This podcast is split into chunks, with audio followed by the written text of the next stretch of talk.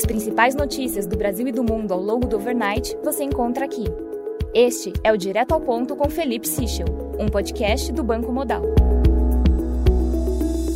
Bom dia e bem-vindos ao Direto ao Ponto. Hoje é quarta-feira, dia 1 de fevereiro, e estes são os principais destaques esta manhã. Começando pelo Brasil, em relação ao Senado, aliados de Rodrigo Pacheco dizem esperar um mínimo de 46 dos 81 votos em disputa para a eleição do Senado hoje. Já apoiadores de Marinho afirmam que as traições serão suficientes para a eleição do oposicionista. Nesse sentido, matéria de Igor Gadelha no Metrópolis aponta que aliados de Marinho calculam 43 votos para o senador. O Planalto e senadores de partidos da base aliada passaram o dia de ontem negociando cargos do executivo. As conversas para a liberação de espaços se intensificaram depois que parlamentares de legendas que compõem o governo anunciaram apoio ao candidato bolsonarista. Um exemplo é o senador Efraim Filho, que se diz indeciso e conseguiu emplacar o aliado Jackson Silva Henrique na superintendência dos Correios na Paraíba. Embora a nomeação ainda não tenha sido formalizada, o próprio senador admitiu que acertou a indicação com o governo. Uma situação semelhante ocorre com o senador Irajá Abreu do Tocantins.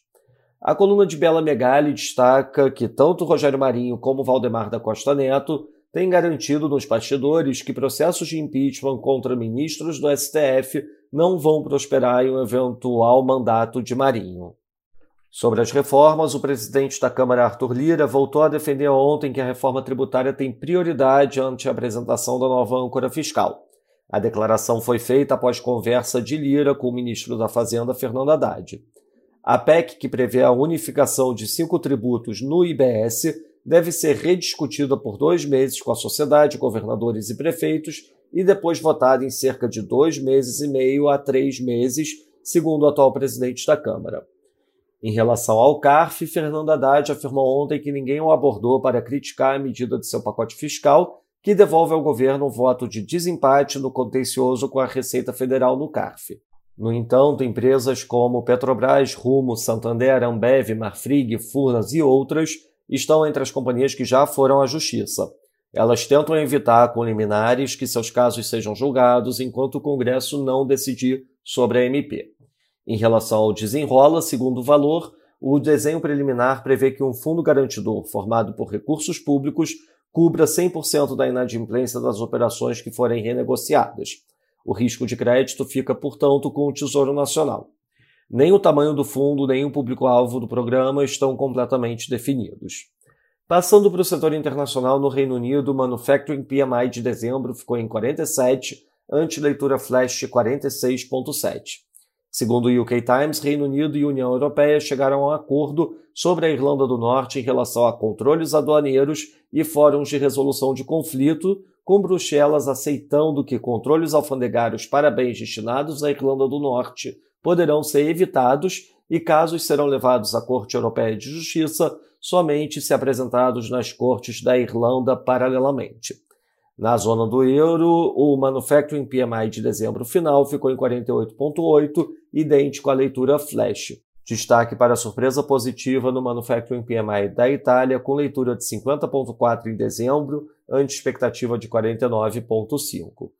No Japão, as compras de títulos pelo BOJ em janeiro foram as maiores já registradas. Na China, o Caixin Manufacturing PMI teve leitura de 49,2 em janeiro, abaixo do esperado 49,8. Em Hong Kong, o PIB do quarto TRI mostrou queda de 4,2% year over year, ante expectativa de queda de 2,9%. Na agenda do dia, destaque às 10h15 da manhã para a divulgação dos dados de ADP. Ao meio-dia, teremos o ISM Manufacturing e às 4 da tarde, a decisão do Fed. Além disso, teremos a decisão do Copom depois do fechamento do mercado e, ao longo do dia, os trâmites em Brasília com a eleição para a presidência da Câmara e do Senado. Nos mercados, o dólar index enfraquece 0,15%, o peso mexicano valoriza 0,27% e o rand sul-africano valoriza 0,24%. No mercado de juros, o título americano de 10 anos fecha 3 basis points a 3,4735, enquanto o título alemão de 10 anos fecha 2 basis points.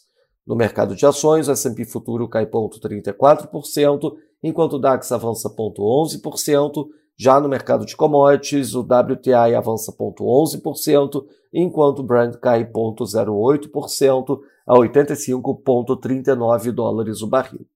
Essas foram as principais notícias do overnight. Um bom dia a todos. Até o nosso próximo podcast direto ao ponto do Banco Modal amanhã.